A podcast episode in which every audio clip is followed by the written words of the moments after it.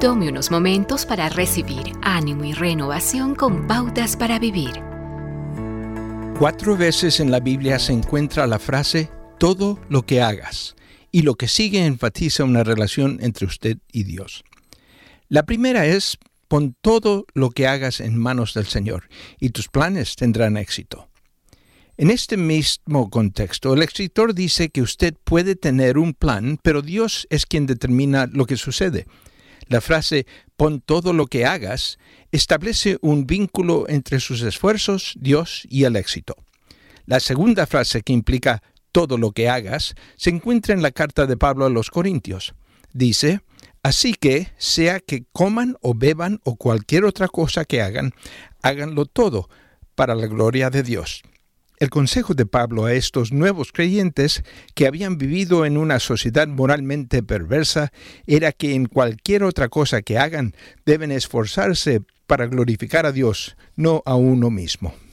Al vivir una vida de integridad, su ejemplo va en contra de la cultura. Cuando Pablo escribió a los colosenses, cuya ciudad era un centro de comercio antiguo, usó la expresión cualquier cosa que hagan dos veces.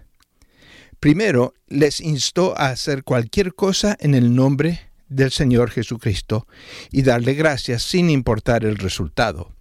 Luego les recordó que realmente estaban trabajando para Dios, no para un empleador. Cualquier cosa que haga incluye todo, sin exceptuar nada. El trabajo descuidado no es crédito para aquellos que dicen ser seguidores de Jesucristo. La Biblia deja claro que cualquier cosa que usted hace es una reflexión de aquel que le llamó a servirle. Y cuando hace menos de lo que puede, deshonra a su Padre en el cielo. De manera que cualquier cosa que se haga, háganlo todo para la gloria de Dios.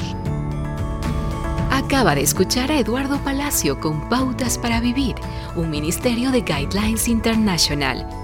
Permita que esta estación de radio sepa cómo el programa le ha ayudado. Acompáñenos en la próxima emisión de Pautas para Vivir. Gracias por su sintonía.